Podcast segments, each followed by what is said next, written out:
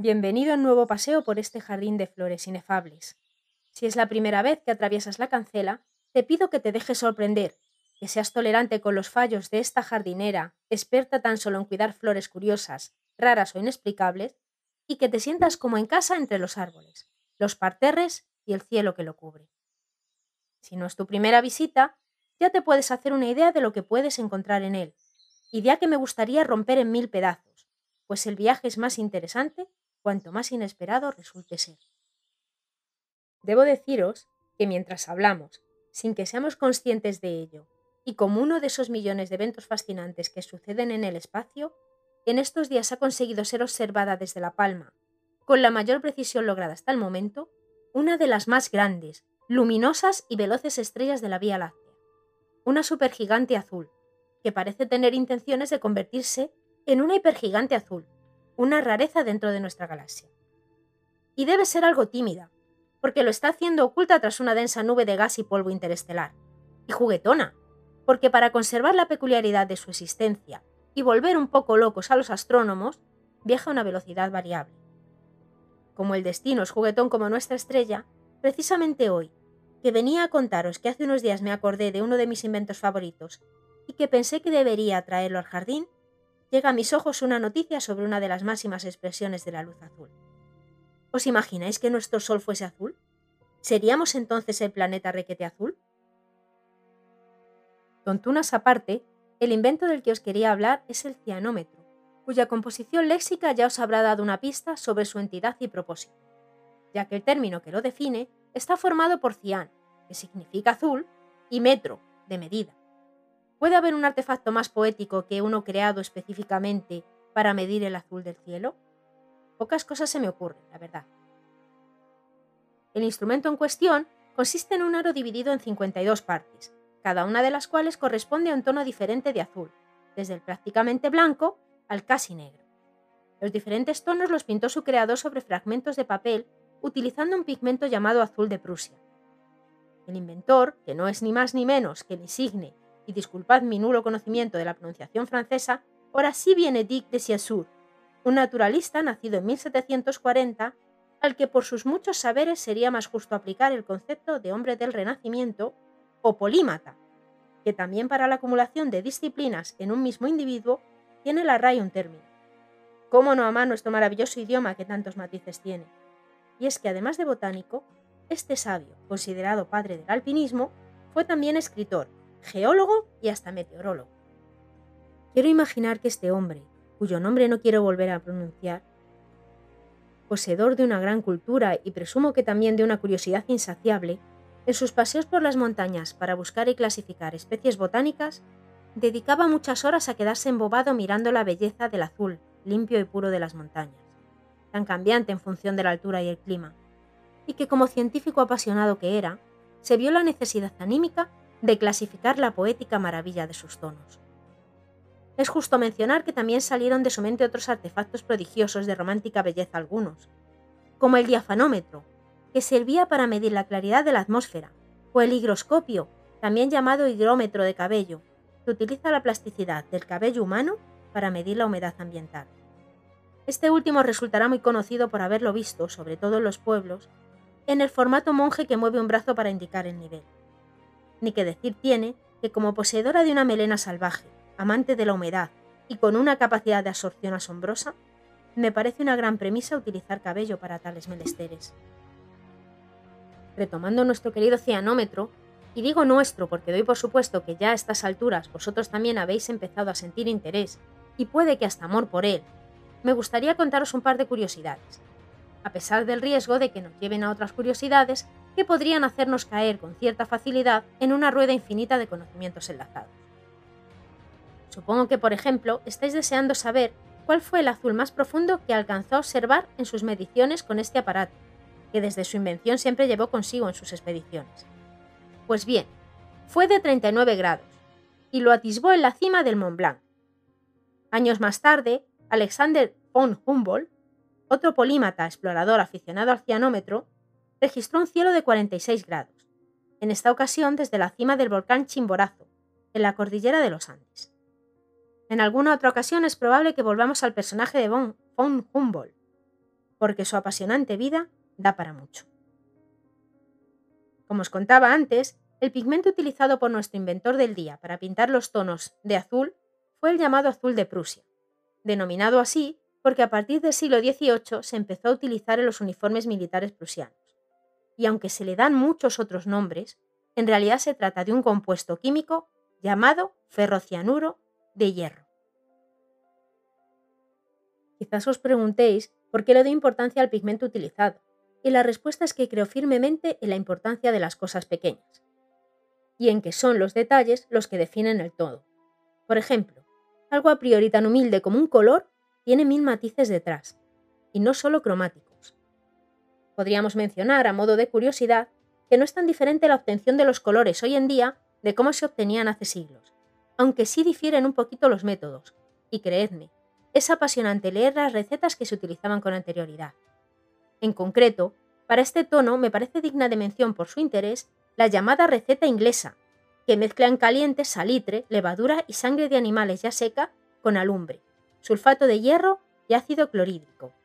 Este último por su capacidad de transmutar el color verde, producto de la mezcla anterior, en un azul profundo, que sería nuestro llamado azul de Prusia, y el también asombroso método de Diesbach, en el que se cuecen en alumbre y sulfato de hierro pulgas de la cochinilla. Y sí, con cochinilla me refiero a un insecto, uno en concreto que concentra el llamado tono de carmín en su cuerpo. Y si os pensáis que hoy en día ha dejado de utilizarse, os aconsejo que la próxima vez que veáis a alguien tomándose un bitter cash, si es que hay alguien aparte de mi hermana que lo haga, le digáis que el rojo intenso de su amarga bebida proviene, en gran parte, de los cuerpos de millones de cochinillas. Puede ser gracioso ver su reacción, y nunca están de más unas risas.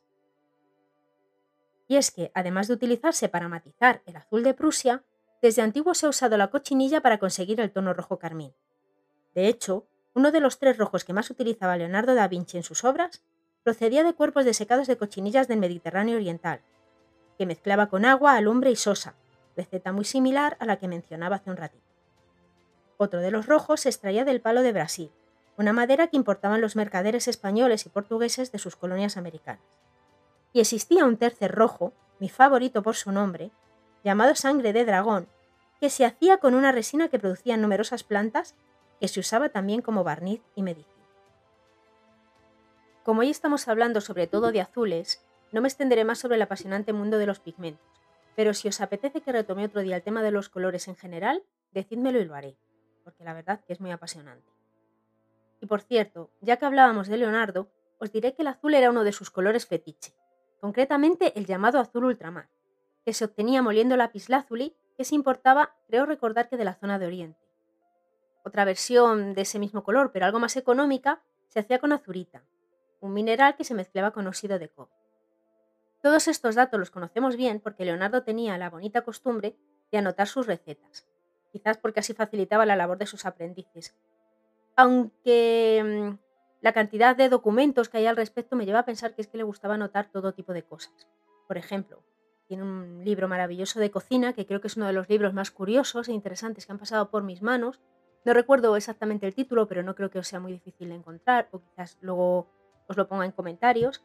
Y en, este libro em, mm, describe con todo lujo de detalles cómo eran las recetas que se comían en, sobre todo en los banquetes de las cortes, esas mesas borgoñonas que imaginamos llenas de, de manjares y todo eso. Bueno, pues cuenta con todo detalle, a lo mejor cómo se rellenaba un cerdo con un pato por dentro que a su vez tenía frutas. Bueno, eso y cómo se debían comer, cuáles eran los usos mm, correctos a la hora de enfrentarse a la mesa. Y bueno, es un libro interesantísimo que os recomiendo mucho, mucho, mucho. Si os interesa el tema de la pintura de Leonardo y queréis ir a las fuentes, que siempre es lo más adecuado, os recomiendo encarecidamente su Tratado de Pintura, del que existen varias ediciones y del que os voy a leer un extracto en el que habla precisamente del azul y de su utilización en pintura como algo que está incluso más allá de colorear objetos, ya que con ese tono era con el que creaba ambientes y profundidad en sus obras. El texto en cuestión se titula ¿En qué consiste el color azul del aire? Disculpa si os suena extraño al leerlo, pero está redactado a la manera de la época. Y dice así. El color azul del aire se origina de aquella parte de su crasicie que se halla iluminada y colocada entre las tinieblas superiores y la tierra. El aire por sí no tiene cualidad alguna de olor, color o sabor, pero recibe la semejanza de todas las cosas que se ponen detrás de él. Y tanto más bello será el azul que demuestre, cuanto más oscuras sean las cosas que tenga detrás, con tal que no haya ni un espacio demasiado grande ni demasiadamente húmedo, y así se ve en los montes más sombríos que a larga distancia parecen más azules, y los que son más claros manifiestan mejor su color verdadero que no el azul del que los viste el aire interpuesto. ¿Y qué decir de los azules ambientales de Bruegel el Viejo y de la época azul y triste de Picasso, llena de muerte, añoranza y miseria? Son muchos ejemplos los que se me ocurren en torno a la pintura y al color azul. Mientras os cuento esto, y en mi cabeza suena insistente la canción más azul de Antonio Vega, el chico triste que tan bonito cantaba y tan pronto se fue, de que este es uno de mis colores favoritos sin ser. Me explico. Si pienso en mis colores favoritos, nunca uno de ellos será el azul. Sin embargo, algunas de las cosas que más me gusta mirar son justamente de ese color, el mar y el cielo. Curioso, ¿no? Como curioso es imaginar un color nuevo. Si se puede o no, os lo cuento otro día, pero intentadlo, a ver si lo conseguís. El azul es un mundo maravilloso, pese a no ser uno de mis colores favoritos. O sí, quizás habría que añadir un para qué a la etiqueta favorito. Lo haría si no odiase las etiquetas en el arte. Todo esto me lleva a pensar en cómo nos influyen los colores. Por ejemplo, el rojo es el color de la pasión por su capacidad de exaltar los ánimos. Goethe, que conoceréis por obras como Fausto, ya habló de la teoría psicológica del color, definiéndola en su obra La teoría de los colores en la que asocia los tonos con las emociones. Por ejemplo, el azul lo relacionaba con la tranquilidad y la pasividad en todos sus matices y acepciones, incluida la tristeza.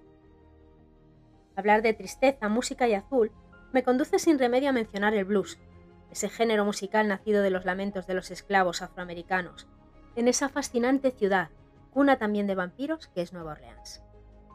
Y cómo olvidar al gato que está triste y azul de Roberto Carlos y al unicornio azul que perdió Silvio Rodríguez. Hay tantas cosas que se vienen a la mente si enlazamos los dos conceptos. ¿Será la estrella supergigante azul una estrella triste? ¿Alcanzará su tristeza al infinito cuando se convierta en una hipergigante azul? ¿Dejará entonces de ser tímida? ¿Sabíais que Antonio Vega amaba la astronomía? Y ahora voy a sacudir con fuerza la cabeza para salir de este tema del azul y que se salga ya de, mi mente. Y así poder hablaros de otras cosas que me apetece también mencionar y que no tienen absolutamente nada que ver con esto, ni siquiera entre ellas, porque como dice Lorelai en una de mis series favoritas, Las chicas Gilmore, y esto es algo que comparto con ella al 200%, mi cerebro es una jungla salvaje y un concepto me lleva a otro y a otro y así. Así que os voy a contar algo que no tiene nada que ver, como os decía. En estos días, entre otras cosas, he visto una serie de televisión que me ha gustado mucho quizás en parte porque habla de la creación de un podcast en un momento en el que precisamente yo doy mis primeros pasos en solitario en este jardín, pero sobre todo porque es entretenida más no poder, y cuenta con unos actores y un argumento que hacen de ella una delicia. Se trata de solo asesinatos en el edificio. El argumento consiste en que tres aficionados a los podcasts de asesinatos, los llamados True Crime, se ven envueltos en un crimen que ocurre precisamente en el edificio en el que viven, y claro está, no pueden resistirse a investigarlo. Esto les lleva a la creación de su propio podcast en el que van narrando todos los pasitos que dan en su investigación. Los protagonistas son un actor y un director de teatro venidos a menos, y una misteriosa estudiante de arte. Los papeles están interpretados por Steve Martin, Martin Short y Selena Gomez, la cual mejor en su papel. Vedla porque os lo vais a pasar muy, muy, muy bien. También en estos días he leído Comunión de Willie Steve, en la nueva edición que ha hecho reediciones anómalas de la novela de 1987, que fue un boom a nivel mundial, pero que en España tampoco llegó a tanto. Se trata de un libro que biché en su momento, hace muchos años, pero que no tenía en mi poder porque no era fácil de conseguir. Striver es precisamente autor de El ansia, una novela en la que se basa una de mis películas favoritas del mismo nombre, y que tuve el dudoso placer de disfrutar en una traducción horrorosa, así que animo a los editores a que también hagan una reedición de esa novela con una nueva traducción a ser posible. Communion, dejadme utilizar el inglés porque me suena muy raro mm, nombrarla traducida, porque la película para mí siempre ha sido Communion, es otra de mis películas fetiche. Siempre he dicho que es, junto a Lente, una de las poquísimas películas capaces de inquietar. Y lo digo yo, que puedo ver sola y a oscuras cualquier película de terror, y a ser posible con una tormenta de fondo. Y es que la historia que se cuenta, tanto en el libro como en la película, se supone, según su autor, que es real. Hablamos de abducciones, experimentos extraterrestres contados en primera persona.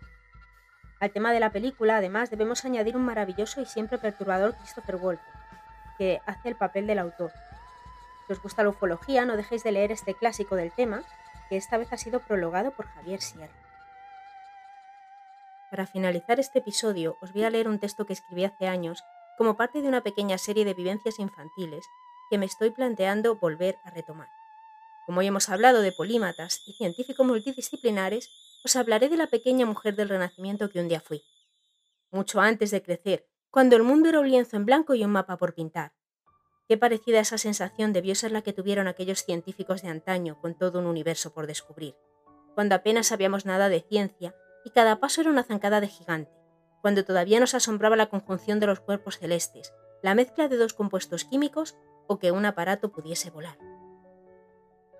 Aquellos maravillosos años, la pequeña doctora Frankenstein y el misterio desvelado de los globos fugitivos.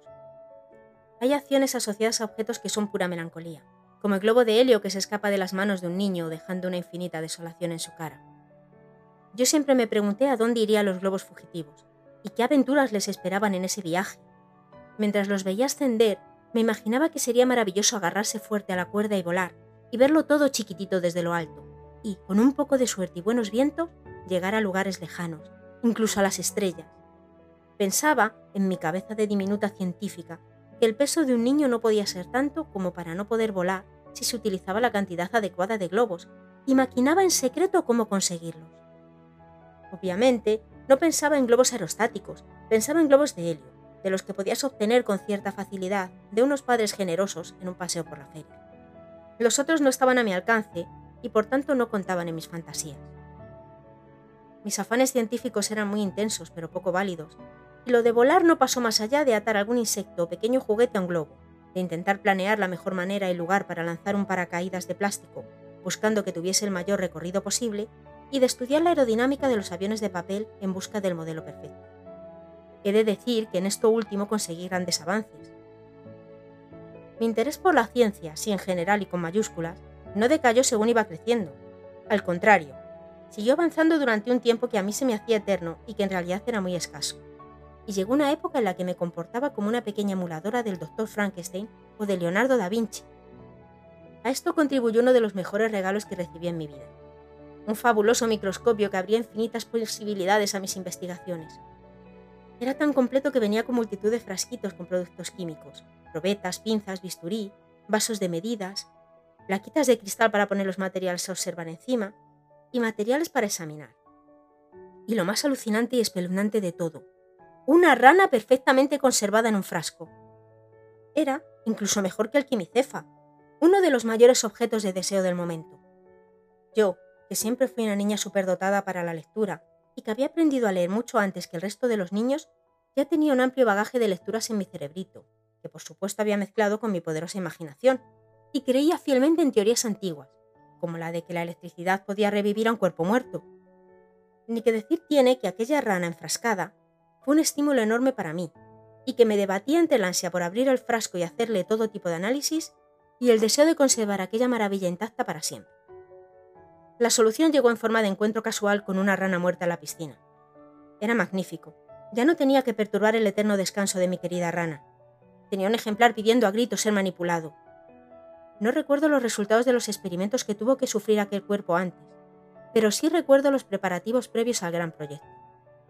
Conseguí una pila cuadrada para el tema de la electricidad, que era mucho más fácil que lo del rayo y la cometa, y coloqué todos mis materiales ordenados sobre un banco de cemento Busqué en el garaje una tabla de madera del tamaño perfecto y con unos clavitos finos fijé la rana a la madera.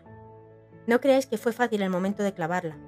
Si conservo en mi cabeza las sensaciones porque lo pasé mal y me impactó, pero en aquel momento era necesario. Ahora quizás no podría hacerlo. Siento escalofríos solo de pensarlo, pero los niños están hechos de otra pasta y la curiosidad puede con todo. Lo importante es que por un momento la rana se movió. Hasta aquí llega el recuerdo nítido, Sé que hubo disección posterior, ya que estábamos, era tontería desaprovechar el cuerpo de la rana. aunque no tengo claros los detalles. Supongo que preferí borrarlos con el tiempo. Este divagar por mis primeros años ha estado inspirado por el experimento que han realizado unos niños de una escuela inglesa, la Academia Giles, en Boston, en Lincolnshire, que con un globo de helio, un smartphone, un ordenador, un GPS y la ayuda de su profesor de ciencias, han desvelado aquel gran misterio de mi tierna infancia, grabando el emocionante viaje del globo, que consiguió llegar al espacio y ver la curvatura de nuestro planeta antes de descender de nuevo a la Tierra, ayudado por un paracaídas. Todo esto me da que pensar que tal vez el incontaminado, y por tanto un abierto cerebro infantil, capaz de creer en cosas que los científicos consideran tan evidentes que ignoran, tiene mucho que decir a la hora de enfocar los problemas científicos de forma distinta al viciado y rígido cerebro adulto.